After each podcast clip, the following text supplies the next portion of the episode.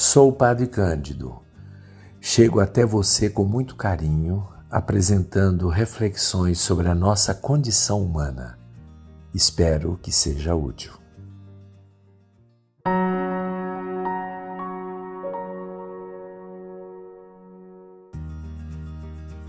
A pergunta que está no ar: o futuro do mundo após a pandemia Covid-19.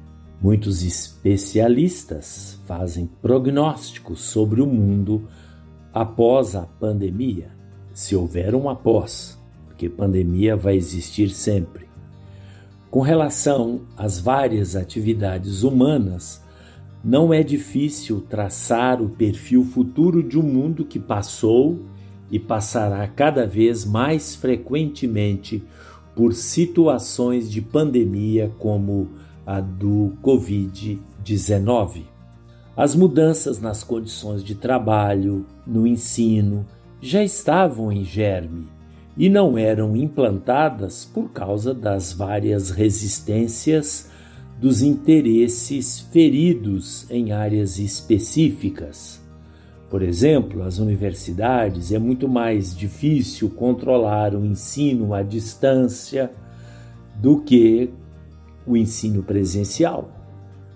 E também economicamente havia muitas resistências, home office, ensino à distância, diminuição da mobilidade urbana, uso de redes sociais, novas tecnologias, sistemas políticos, meios de comunicação, tudo isso e muito mais já estava em andamento em meio a inúmeras resistências. O pânico artificialmente criado em torno da pandemia excitou todas estas pulsações de mudança que adquiriram força descomunal, minando resistências de interesses setoriais e se iniciou um irreversível processo de total revolução dos sistemas fundamentais da humanidade. Não está clara se esta tendência, tendência de uma revolução radical de parâmetros, se desenvolverá para beneficiar a humanidade como um todo ou acabará por beneficiar os mesmos que sempre dominaram o, dominaram o cenário internacional, como indicam os primeiros indícios. O que nós sabemos é que vírus circulam perigosamente no mundo continuamente e estarão sempre entre nós. Vírus da gripe, da dengue, da zika, do ebola e assim por diante. Nós temos e o tempo todo vai haver humanidade hoje está todo mundo muito próximo, a circulação é muito grande.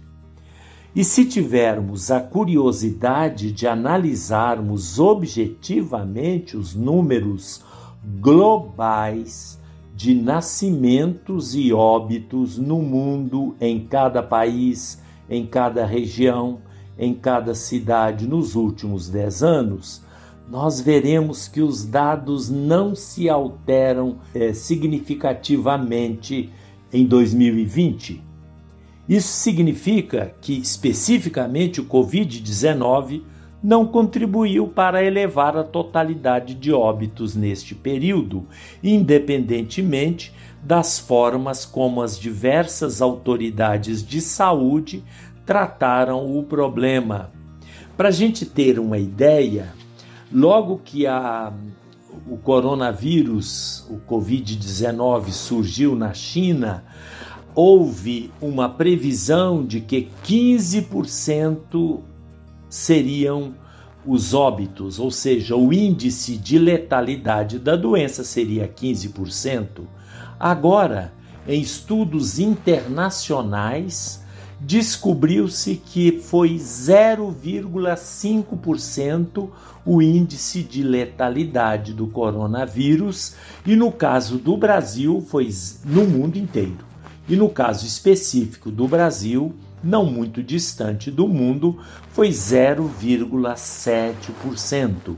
Isso é de um amplo estudo levado por o mais competente é, organismo de estudo de epidemias da Universidade Federal de Pelotas, no Rio Grande do Sul. Pra vocês terem nós termos uma ideia de que o pânico foi gerado artificialmente. Ou seja, nós concluímos que este pânico gerado artificialmente, visando uma nova configuração da humanidade, tem objetivos. Alguns bastante claros já se manifestam e outros não tão claros ainda por se manifestarem. Gente, nós estamos agora, estão falando a segunda onda, segunda onda de vírus. Vai ter segunda, vai ter terceira, vai ter quarta, vai ter quinta. O vírus vai ficar entre nós. Não precisa de ser especialista e eu não sou para falar isso. Ou seja, o que tem que se perguntar é o que está por detrás quando autoridades municipais, estaduais, federais fazem pânico, seguindo o pânico produzido por alguns meios de comunicação, fecham tudo. Quando se fecha, alguns estão perdendo, mas outros estão ganhando. A serviço de quem essas decisões estão sendo tomadas? Podemos garantir que não é a serviço da vida, como estão dizendo, é mentira. É uma mentira, mas é uma mentira cruel, porque há interesses. Ou seja, tudo bem, há pessoas que estão ganhando, mas será de fato que as autoridades apontam, nós estamos tomando estas decisões para favorecer isto, aquilo, este, aquele e prejudicar este, aquilo, porque nós queremos mudar as coisas numa outra direção. Essa é a pergunta que nós temos que fazer. Coronavírus tem o um índice de letalidade mais baixo entre todos os vírus que se espalham pelo mundo, apesar de que é o que se espalha com maior facilidade por enquanto. Porque, na verdade, como todos os vírus, não precisa de especialista para dizer isso, há um momento que ele não se espalha mais. Então é bom a gente se perguntar e não seguindo como uma cordeirada aí na base da manada, seguindo o que as pessoas dizem, vamos ficar em casa, não sei o que, não sei o que. Para quem isso está favorecendo? Pergunte, por favor. Tenha espírito crítico. Se você acha que é tão grave assim, que é igual AIDS, que se pegar, aliás, AIDS hoje nem mata mais, né?